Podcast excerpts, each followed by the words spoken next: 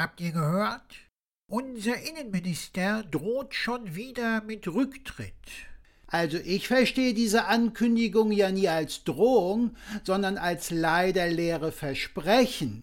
Warum will er denn jetzt schon wieder zurücktreten? Er will nicht nochmal den Watschenbaum für seine Partei machen. Den bitte wat? Der Watschenbaum ist sowas wie ein Prügelknabe. Ach so. War er denn jemals Prügelknabe für irgendwat oder irgendwen? Nein, eigentlich hat er immer mehr ausgeteilt und das ordentlich. Wollte der nicht letztens erst wegen den Flüchtlingen zurücktreten? Ja, das war im Juni.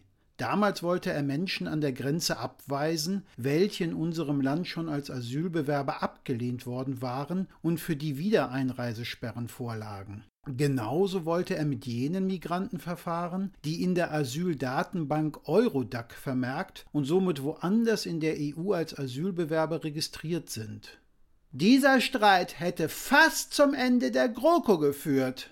Letzten Endes hat Herr Seehofer die Bundespolizei am 19. Juni angewiesen, Flüchtlinge mit Wiedereinreisesperren an der Grenze abzuweisen. Man rechnete mit monatlich 100 Fällen. Tatsächlich waren es vom 19. Juni bis 17. Oktober ganze 89 Migranten. Von denen haben lediglich drei einen Asylantrag gestellt. Die anderen 86 wären auch vor dem Erlass abgewiesen worden.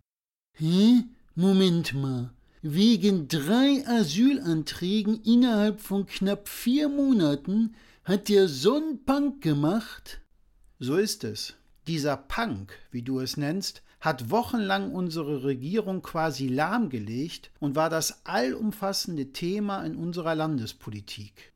Andere Länder haben dieses traurige Schmierentheater leider auch wahrgenommen. Dann wäre der Seehofer ja eigentlich völlig verdient, der Prügelknabe. Er wollte damals nicht der Prügelknabe sein und jetzt, nach dem desaströsen Ergebnis seiner Partei bei der Bayernwahl, will er es auch nicht. Er ist ja auch nicht schuld an dem Wahlergebnis. Er doch nicht. Schuld sind immer die anderen. Also ich würde sehr gerne sehen, wie der Horst Seehofer als Watschenbaum herhält. Den Markus Söder kann man da meines Erachtens gleich mit einreihen. Leute, die so austeilen, sollten auch mal einstecken können. Am besten der Herr Seehofer und der Herr Söder legen gleich zusammen all ihre politischen Ämter nieder. Und Ilse Aigner bringt als bayerische Ministerpräsidentin Frauenpower in ihren Landtag. Das sind ja traumhafte Vorstellungen, wobei ich befürchte, dass es Träume bleiben. Bei Herrn Seehofer fällt mir immer eine Textpassage von Howard Carpendale ein. Dann geh doch. Man könnte ihm ja auch eine Textpassage von Niki mit auf den Weg geben. Servus, mach's gut.